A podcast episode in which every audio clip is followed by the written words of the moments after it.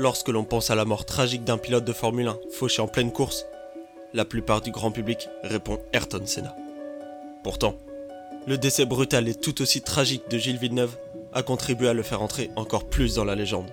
Lui qui n'a pas eu le temps d'écrire un palmarès aussi grand que son talent et que sa personnalité attachante. Retour sur l'un des pilotes, si ce n'est le pilote le plus apprécié de tous les temps. Le coup de théâtre donc de ce Grand Prix des États-Unis avec six voitures seulement au départ et évidemment les deux Ferrari, les deux Jordan, les deux Minardi. Accélère Accélère Oh là là Il y a eu un gros crash avec Bottas et la Williams Victoire de Jean Alési ici à Montréal pour son 91e Grand Prix.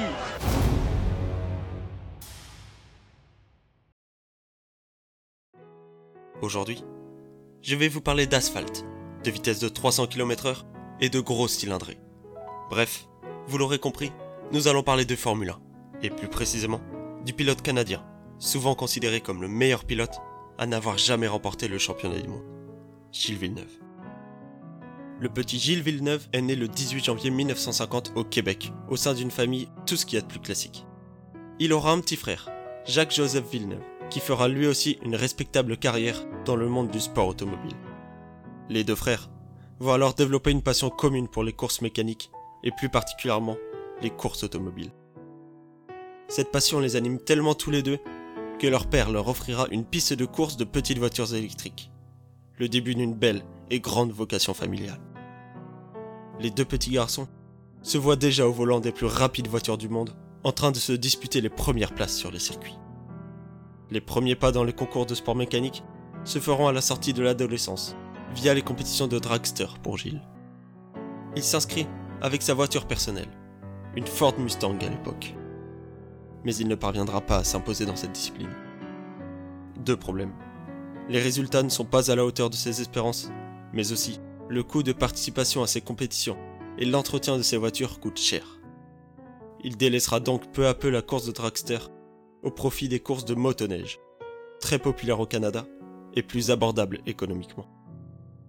Son apprentissage sur les anneaux de glace forgera son futur style de pilote de Formule 1, un style agressif et spectaculaire. C'est à cette époque qu'il remporte ses premiers trophées au Canada et aux États-Unis, jusqu'à toucher le Graal suprême de la discipline, devenir champion du monde de motoneige en 1974. En parallèle, grâce à l'argent accumulé avec ses victoires en motoneige, Gilles peut enfin faire ce dont il rêvait depuis tout petit. Devenir pilote automobile. C'est ainsi qu'il remporte le championnat de Formule Ford du Québec, puis accède à la Formule Atlantique en 1974. Mais l'année 74 ne va pas se passer comme prévu pour le néo-coureur de Formule Atlantique. Ses résultats ne sont pas du tout au niveau de ses espérances, si bien que le budget vient à manquer. S'il n'arrive pas à percer l'année suivante, ses rêves de pilote automobile professionnel s'envoleront.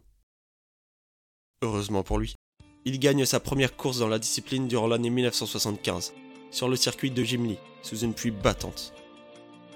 Mais l'apothéose de sa carrière de pilote de Formule Atlantique arrive durant l'année 1976. Sur les 10 courses, il en gagne 9 et remporte haut la main le titre de vainqueur du championnat qu'il réussit à garder la saison suivante. Son ancien coéquipier de l'époque, Richard Spenard, expliquera de lui. Gilles était déjà un pilote professionnel grâce à ses nombreuses années en motoneige. Il possédait déjà une attitude de pilote professionnel et il était habitué à effectuer des essais et à développer, concevoir et même fabriquer des pièces. Il avait ce côté ingénieur. À côté de lui, nous étions des jeunes pilotes sans beaucoup d'expérience. Gilles était un patenteux, comme on dit ici. Nous faisions que piloter, tandis que lui faisait aussi tout le travail de développement et d'ingénierie. Dans la catégorie, le niveau de pilotage n'était pas super relevé, mais pour lui, c'était le top. Il agissait en pilote hyper professionnel. Il faisait des exercices pour améliorer sa vision et d'autres choses de ce style. Il ne laissait rien au hasard. Cette abnégation et ce sens de la course permettront à Villeneuve de se faire remarquer lors d'une épreuve du championnat 1976. La course en question est le Grand Prix de Trois-Rivières. Plusieurs pilotes de Formule 1 sont invités à concourir le Grand Prix aux côtés de leurs homologues de Formule Atlantique.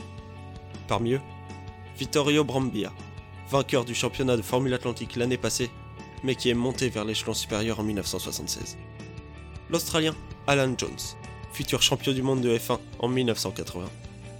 Mais enfin, et surtout, James Hunt, actuel leader du championnat du monde de Formule 1, et qui s'imposera finalement au terme de la saison. Tous ces illustres pilotes se font, sans exception, coiffés au poteau par Villeneuve qui remporte la course. Le pilote canadien a alors impressionné tous les spectateurs présents au moment de la course, mais pas seulement. Il a également impressionné James Hunt, qui ira de suite recommander à son employeur de donner sa chance en Formule 1 au pilote québécois. Ce sera chose faite dès l'année suivante où il signe un contrat chez McLaren permettant de pouvoir concourir un nombre prédéfini de courses en F1. Le premier Grand Prix de sa carrière dans l'élite a lieu sur le circuit de Silverstone, en Angleterre. Le bolide rouge, numéro 40, piloté par Villeneuve, un très bon départ pour un novice. Au dixième tour, il est classé 7ème de la course, et est même positionné devant Jochen Mass, un de ses coéquipiers chez McLaren. Jochen Mass, souvenez-vous bien de ce nom, nous en reparlerons un petit peu plus tard dans le podcast. Mais durant la course, il est obligé de s'arrêter au stand afin de réparer un problème de système de refroidissement et repart en 21ème position. Il se classera finalement en milieu de peloton à la 11ème place, mais après avoir effectué une folle remontée. Durant son comeback, il a effectué le cinquième tour le plus rapide de toute la course. Sa première expérience dans la catégorie Rennes fut alors très concluante. Il décide même d'envoyer une carte de remerciement à toute l'équipe de McLaren pour leur faire part de sa gratitude d'avoir pu mettre un premier pas dans le monde des Formule 1. Lors de sa première course, il a tapé dans les yeux d'Enzo Ferrari, qui décide de le faire signer dans son écurie en tant que troisième voiture pour les deux dernières courses de la saison.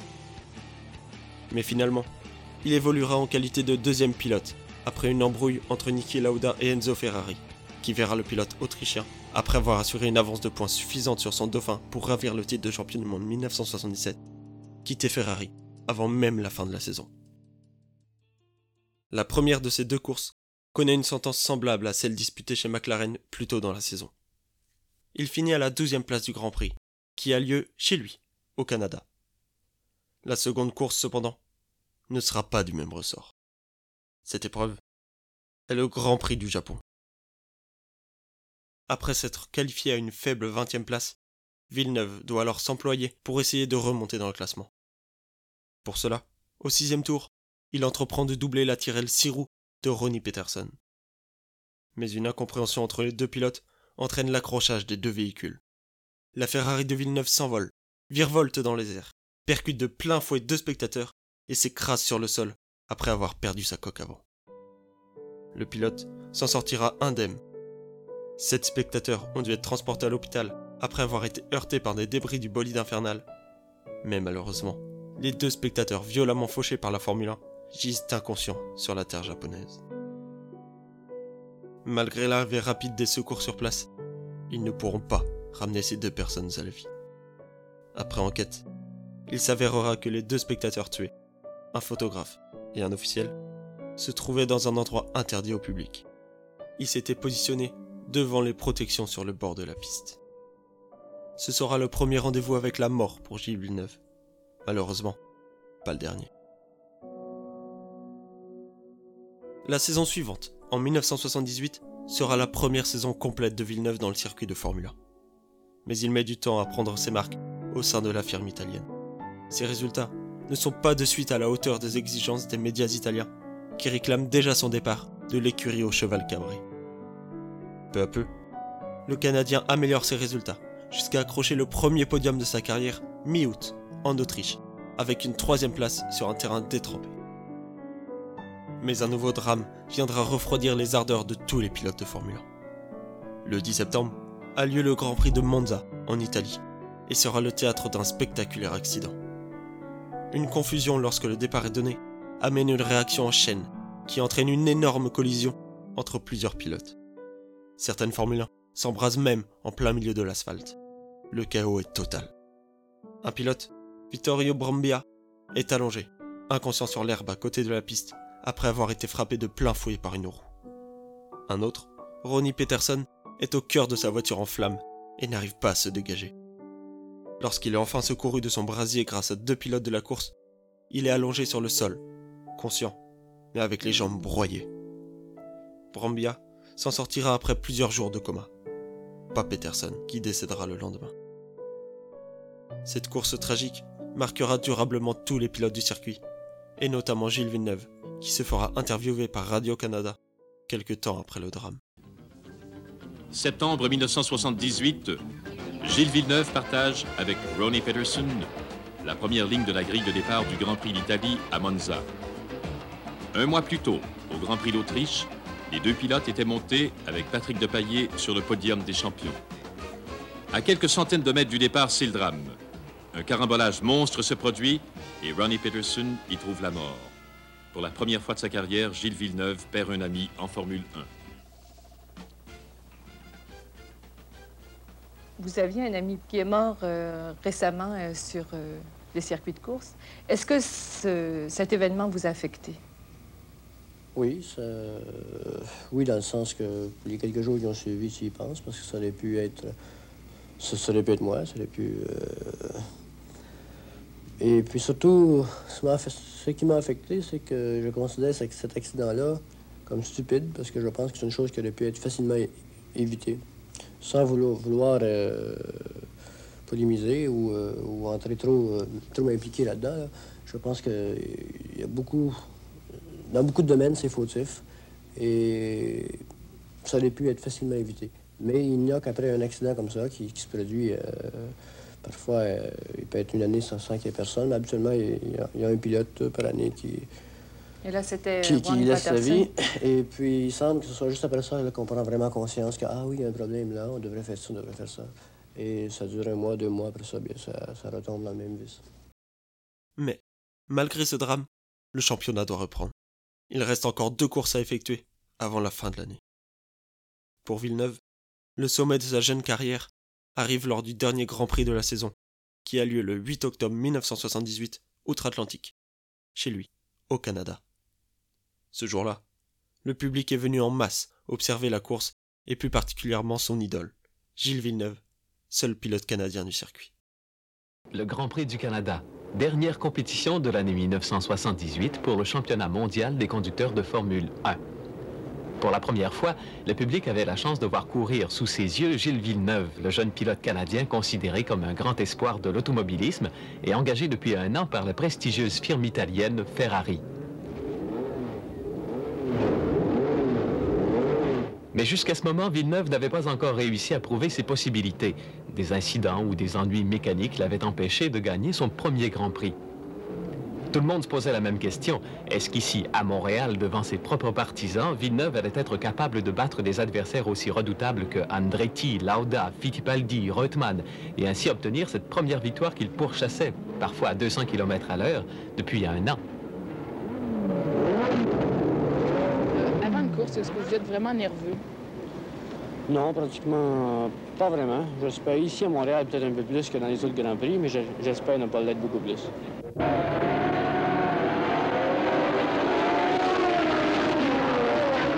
Dès le départ, une Lotus, la grande adversaire de Ferrari, se porte en tête et prend de l'avance. Villeneuve, embouteillé au départ par d'autres voitures, se retrouve en quatrième place. Pendant les trois quarts de la course, la Lotus garde son avance sans que personne puisse la rattraper. En arrière, Villeneuve manœuvre habilement et réussit à se porter en deuxième place. Maintenant, il ne lui reste plus beaucoup de temps. Il faut qu'il attaque s'il veut garder une chance de gagner. Tour après tour, Villeneuve réussit à ronger quelques secondes de retard au meneur, le Français Jean-Pierre Jarrier. Mais dans une course, il faut aussi tenir compte du hasard. Et cette fois-ci, la malchance frappe Lotus. La voiture de tête doit abandonner à la suite d'une fuite d'huile. La numéro 12 à la voie libre. C'est la première victoire de Villeneuve et dans son clan, c'est le délire. Quelle merveilleuse façon de terminer l'année. La première victoire de sa carrière, qui plus est, à domicile, avec un public en délire dans les tribunes. Lors du podium, la foule se rassemble pour apercevoir leur champion soulever le trophée. Elle scande avec entrain le nom de Gilles Villeneuve, émerveillée par tout cet amour qu'il reçoit.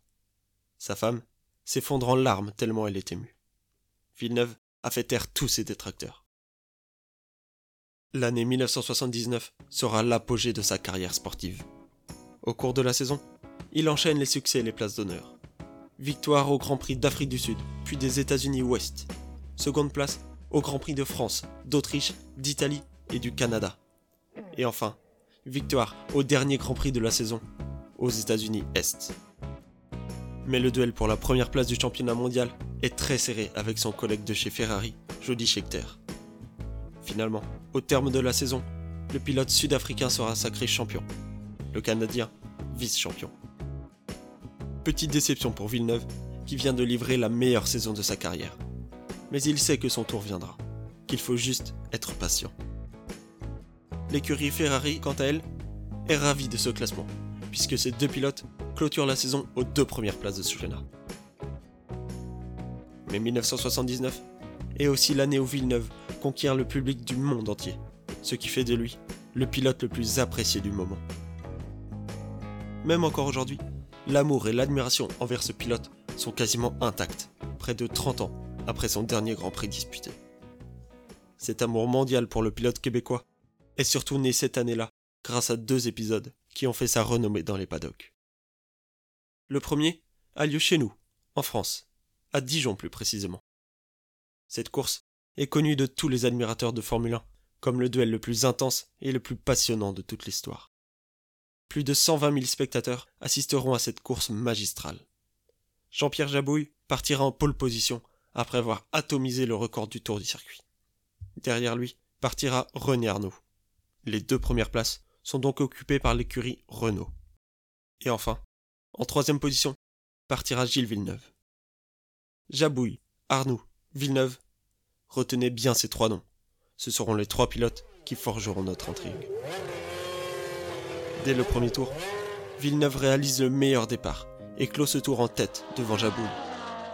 Arnoux, lui, après un départ totalement raté, redescend en 9 position. Mais au fur et à mesure de la course, Arnoux remonte les pilotes un à un jusqu'à atteindre la troisième place au 15e tour. À mi-course, Villeneuve est toujours leader, avec une seconde et demie d'avance sur Jabouille. Arnoux est en troisième position, à une douzaine de secondes du Canadien.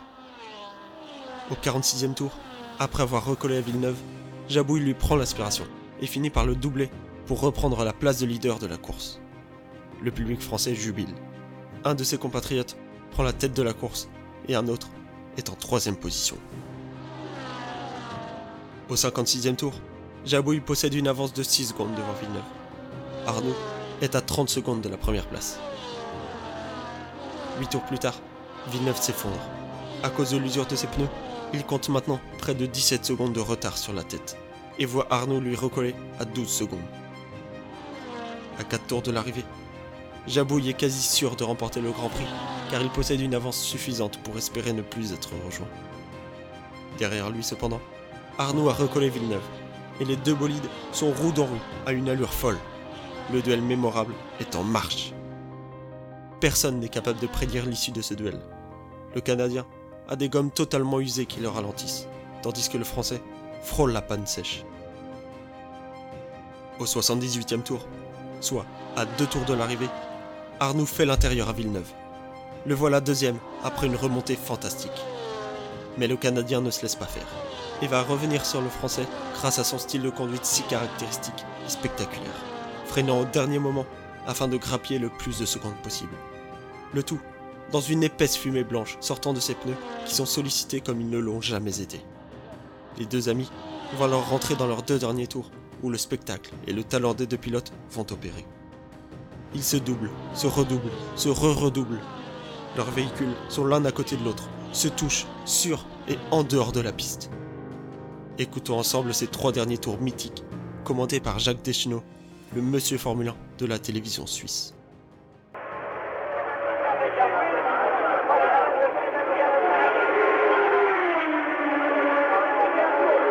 Alors cette fois Arnoux colle vraiment. Ah non tout de même, il y a 5-6 mètres.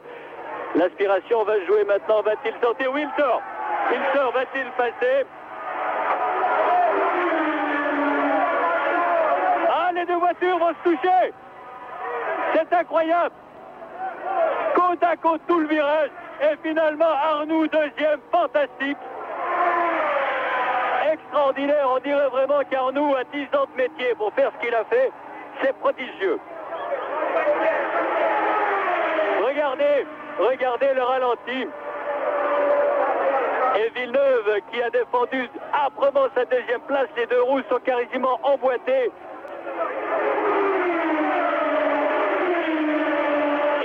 Arnoux a conquis cette deuxième place maintenant.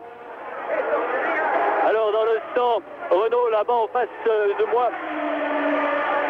C'est encore l'angoisse car maintenant il faut tenir, il faut tenir 5 tours.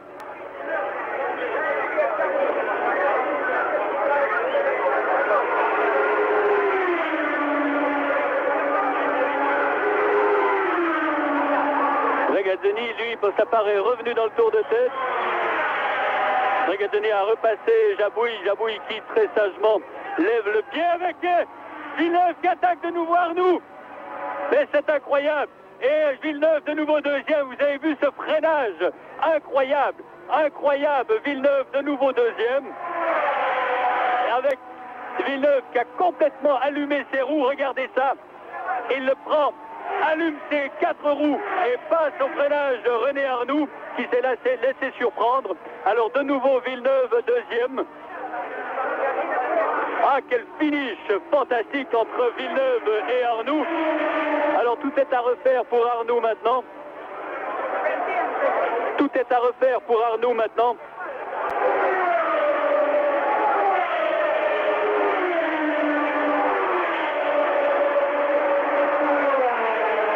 Il doit rester deux tours, trois tours, on ne sait plus trop ici.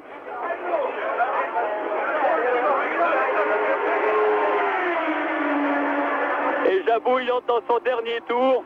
Dernier tour pour Jabouille. Alors est-ce que Arnoux va sortir? Oui, Arnoux attaque. Non, il n'arrivera pas, oui, car Villeneuve a bloqué ses roues. Mais c'est fou, ils vont se toucher bientôt. Et Arnoux passe. Ils sont côte à côte. C'est incroyable. Arnoux va sortir. Ils sont fous. C'est de la folie ce dernier tour. Ils se touchent, chaque qui mieux mieux. Attention, Arnoux deuxième, c'est de la folie. Et Arnoux deuxième. Arnoux deuxième, mais Villeneuve le reprend. Ils vont se sortir. Ils sont passés deux fois dans ce dernier tour. Et Villeneuve deuxième encore. Mais quelle bagarre invraisemblable. Avantage pour Villeneuve, on oublie presque Arnoux qui va, euh, Jabouille qui va placer la ligne incessamment. Mais maintenant, les deux voitures vont passer. Et Jabouille gagne. Victoire de Jean-Pierre Jabouille. Attention pour la deuxième place. Qui sera second? Je crois que ce sera Villeneuve. Avec Arnoux à côté de lui, je pense. Villeneuve deuxième. Villeneuve deuxième. Mais quelle fin de course extraordinaire.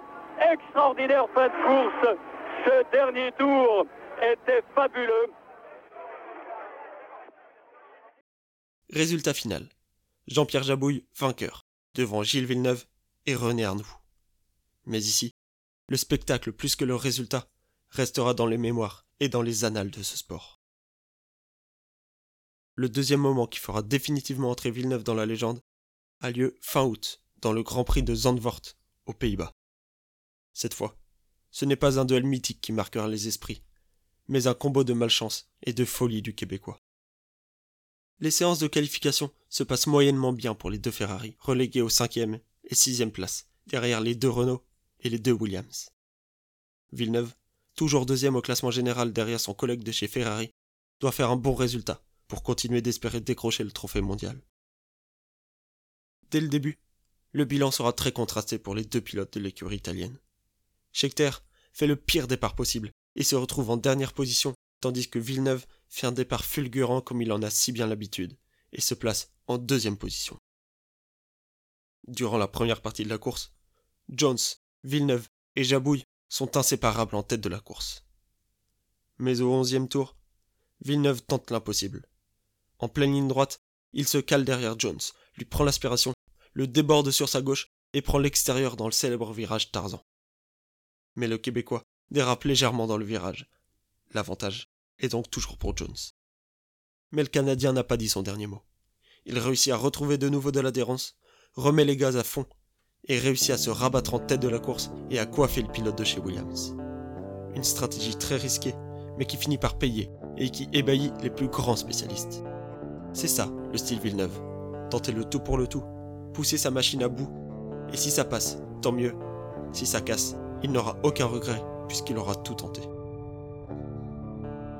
C'est pour son style si caractéristique qu'il sera autant apprécié du public et des spectateurs. Mais la course n'est pas finie.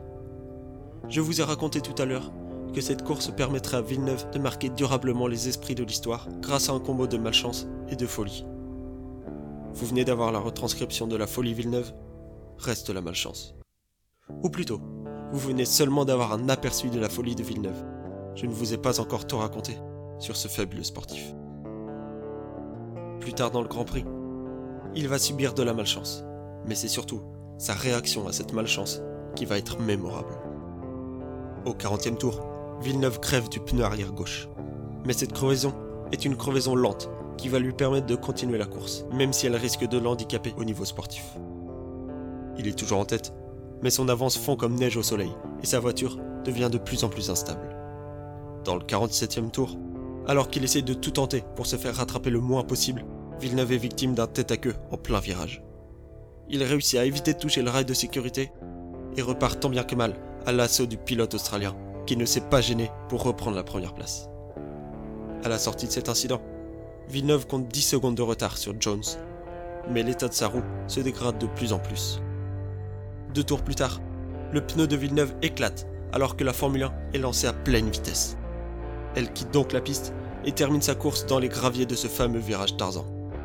Plus de peur que de mal pour le pilote québécois, qui n'a pas terminé sa course, écrasé contre le rail de sécurité. C'est à ce moment-là que la folie Villeneuve est la plus déconcertante. Alors qu'il sait que suite à son accident, Jones a pris encore plus d'avance, il décide de rester à l'intérieur de sa monoplace et d'essayer de terminer le circuit malgré tout. Il entame alors une incroyable marche arrière en plein milieu de la piste pour pouvoir se remettre dans la bonne direction et repartir sur le circuit.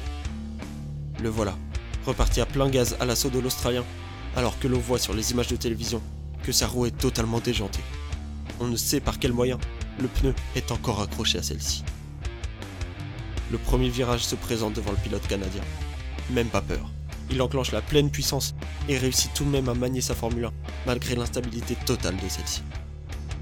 La scène est époustouflante, incroyable, surnaturelle. Sur les images suivantes, nous voyons Villeneuve arriver au loin. Mais il n'a plus que trois roues. Ses suspensions et sa roue arrière gauche ont cassé. Le voilà alors qui roule avec son châssis frottant sur l'asphalte, ce qui provoque des étincelles derrière le pilote. Sur certaines images, nous voyons même le pilote avançant sur deux roues seulement.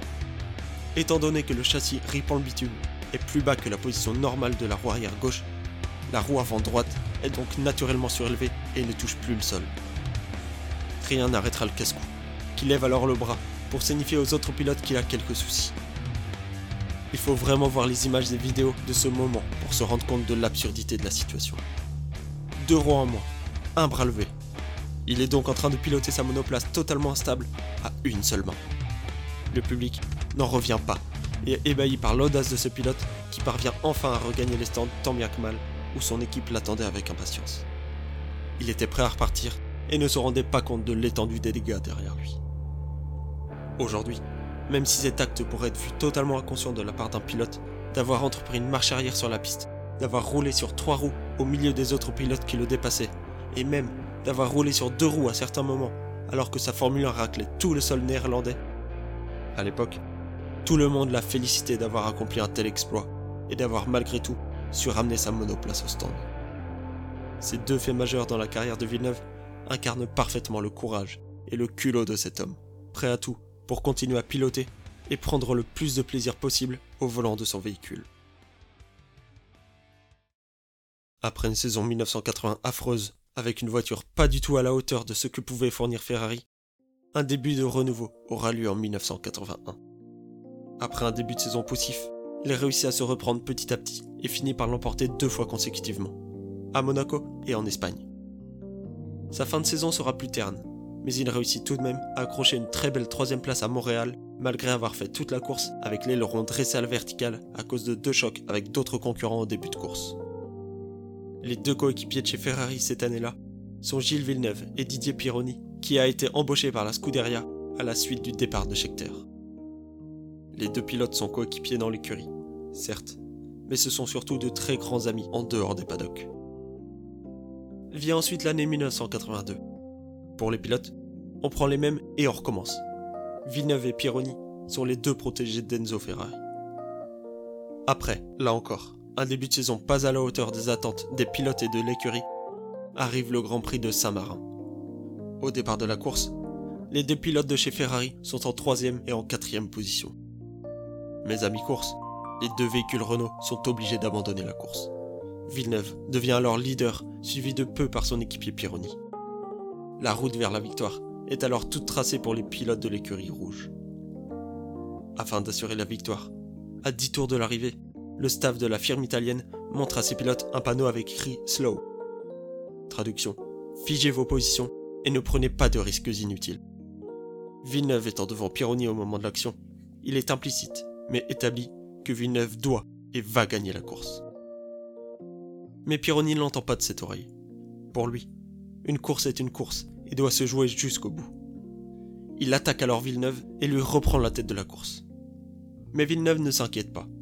Il se dit que c'est normal que le Français cherche à faire le spectacle pour divertir le public, mais que, vu que les positions étaient figées par le staff italien, Pironi laisserait passer de nouveau Villeneuve afin de lui laisser remporter le Grand Prix. Mais il se rend vite compte que ce n'est pas du tout les ambitions de son coéquipier. Mais c'est trop tard. Résultat final, Pironi remporte le Grand Prix devant Villeneuve. Sur le podium, c'est la première fois que les spectateurs ne voient pas Gilles Villeneuve avec son sourire radieux. Ici, il a un visage fermé, tout énervé après ce qu'il appelle la trahison de son ami. Il annoncera aux médias après la course. Finir second est une chose, mais finir second parce qu'on vous a volé en est une autre. Il n'aura malheureusement pas le temps de pardonner à son coéquipier. 15 jours après la trahison de Saint-Marin, arrive le Grand Prix de Zolder, en Belgique. Villeneuve, toujours vexé du Grand Prix précédent, ne veut pas se laisser faire. Juste avant le départ de la course, il parle avec son ami journaliste Pierre Lecourt et explique Je ne lui pardonnerai jamais. Si je peux le bloquer, je vais le faire, crois-moi. À partir de maintenant, c'est la guerre entre nous. Pironi, pourtant, essaye de parler à Gilles afin de s'expliquer et de calmer la situation. Mais Villeneuve l'évite et lui en veut toujours autant. Il n'a qu'une seule ambition, le battre sur la piste. À un quart d'heure de la fin de la séance de qualification, Pironi signe un meilleur temps que Villeneuve. Ce dernier, furieux de voir son équipier le devancer, décide de repartir sur le circuit après avoir installé de nouveaux pneus. Mais sans succès, il n'arrivera pas à le battre. Un membre de l'équipe technique de Ferrari lui tend alors un panneau lui disant de rentrer au stand afin d'effectuer quelques réglages sur la monoplace. Mais dans son tour de décélération, il est tout de même lancé à vive allure sur l'asphalte. À la sortie d'un virage, Johan Mass, son ancien coéquipier, voit arriver la Ferrari de Villeneuve lancée à pleine vitesse. Lui, à faible allure sur le circuit, décide alors de se déporter sur le bord de la route afin de ne pas gêner Villeneuve dans sa trajectoire. Mais le pilote canadien décide au même moment de se déporter pour doubler l'Allemand devant lui. C'est le carambolage. Les images font froid dans le dos. La Ferrari décolle, frappe le rail de sécurité sur le côté, enchaîne les tonneaux et se disloque dans les cieux. La faucheuse est en train de s'amuser avec le pauvre Gilles Villeneuve. Dans le choc, elle éjecte de sa Formule 1 le corps du pilote, le fait voler et danser dans les airs tel un pantin désarticulé avant de lourdement retomber sur le sol au pied d'un grillage de sécurité. Il n'y survivra pas. La violence de l'accident lui arrache le casque, ne laissant aucune chance au malheureux. Aussitôt, les secours sont sur place. Un médecin commence à lui faire un massage cardiaque et du bouche à bouche. Les pilotes arrivés en renfort pour aider sur les lieux sont tous choqués par la gravité de l'accident et comprennent malheureusement tout de suite le drame qui est en train de se jouer. Joren Mas décrit Je l'ai vu arriver dans mon rétroviseur gauche et je me suis mis sur la droite légèrement. Je ne comprends pas ce qui s'est passé. Un choc sur la roue arrière droite. Gilles n'a pas dû comprendre ma manœuvre. La voiture s'est envolée comme un avion. C'était terrible, vraiment terrible. Villeneuve sera évacué dans une ambulance sur la piste, puis en hélicoptère. Mais à 21h12 très précisément, le pilote canadien rend son dernier souffle. Il s'éteint à l'âge de 32 ans et laisse derrière lui une veuve, Johan Villeneuve, et deux enfants, Jacques et Mélanie.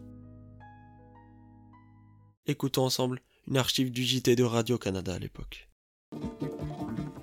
Bonsoir, mesdames et messieurs. Le célèbre pilote québécois Gilles Villeneuve est mort. Il a succombé aux blessures subies dans un accident survenu lors du Grand Prix de Belgique sur le circuit de Zolder. Gilles Villeneuve a été éjecté de sa Ferrari après avoir heurté une autre voiture. Il a subi de graves lésions cervicales et une rupture de la colonne vertébrale. Il a été impossible de ranimer le coureur qui est mort à l'hôpital de Louvain. Ce décès met un terme abrupt à une brillante carrière couronnée par une solide renommée internationale. Paul-André Comeau est à Louvain. Dernière épreuve de classification en prévision du Grand Prix de Belgique à Zolder, non loin de la frontière hollandaise. Villeneuve, au volant de sa Ferrari, négocie sans problème apparent un virage relativement simple. Et puis, subitement, c'est la catastrophe. Le bolide, qui fonçait à plus de 260 km à l'heure, est littéralement projeté en l'air à la suite d'un accrochage au niveau des pneus avec une voiture qui le talonnait de près. La Ferrari se scinde en deux, en plusieurs morceaux Villeneuve est aussitôt éjecté avec une violence inouïe. Son corps virevolte et décrit une trajectoire fatale sur plus de 100 mètres. Villeneuve vient s'écraser contre la clôture métallique qui ceinture la piste de Zolder. Secours immédiat, transport en hélicoptère à la clinique universitaire Saint-Raphaël à Louvain. Rien ne permet de sauver le jeune coureur automobile. On constate officiellement son décès peu de temps après l'arrivée à la clinique de son épouse, arrivée en avion à Louvain. C'est le choc pour tous les spécialistes de Formule 1, ainsi que pour tous les Canadiens. Pour eux, ils avaient même oublié que Gilles Villeneuve n'était pas immortel. Après l'accident, Didier Pironi et toute l'équipe Ferrari annoncent se retirer du Grand Prix de Belgique en signe de deuil envers leurs coéquipiers. Plus tard dans la saison, Pironi réussira à décrocher la pole position chez Villeneuve au Grand Prix du Canada. Il décidera alors de dédier cette performance à son collègue et ami disparu. Une personne est inconsolable également. Enzo Ferrari. Je l'aimais comme un fils, annoncera-t-il. Pourtant, après avoir perdu son fils biologique, Dino, à l'âge de 24 ans, il ne souhaitera plus jamais se lier d'amitié avec ses pilotes afin de ne plus souffrir lors de la perte de ses proches. Mais Gilles était tellement admirable, attachant et jovial qu'il fit une exception pour ce pilote. Le 14 mai 1982 a lieu à Montréal la cérémonie funéraire du pilote disparu. Près de 12 000 personnes sont présentes aux funérailles. Parmi ces spectateurs, de nombreux pilotes actuels ou anciens, et notamment Jody Scheckter qui prononce un discours durant cette cérémonie dont voici quelques mots. Gilles n'a jamais été champion du monde, mais il a toujours été le plus rapide. Je ne l'oublierai jamais. Le circuit a donc perdu si tragiquement son chouchou. Mais sa mémoire, elle, est restée intacte au fil des années. Il y a tant d'anecdotes que j'aurais pu vous raconter sur la vie de Gilles Villeneuve, comme celle où il a fait une course d'un kilomètre contre un avion de chasse et qu'il a remporté. Ou encore, celle où il a fait un pari avec René Arnoux de prendre un virage le plus rapidement possible et a fini dans le mur. Voilà, c'était ça Gilles Villeneuve, le pilote à la belle bouille et au sourire attendrissant, au panache remarquable, au style spectaculaire et au décès poignant. De nos jours, le circuit automobile de Montréal sur lequel Villeneuve a obtenu la première victoire de sa carrière porte le nom de Circuit Gilles Villeneuve. Une inscription Salut Gilles est également inscrite sur la ligne de départ. Mais le plus bel hommage qui sera rendu au grand champion viendra de Jacques. Son fils, alors devenu lui aussi pilote professionnel de Formule 1, remporte le championnat du monde 1997. Performance que n'avait jamais réussi son père, parti si brutalement, lors d'un banal dépassement, comme il en a effectué des milliers au cours de sa magnifique, mais si courte carrière.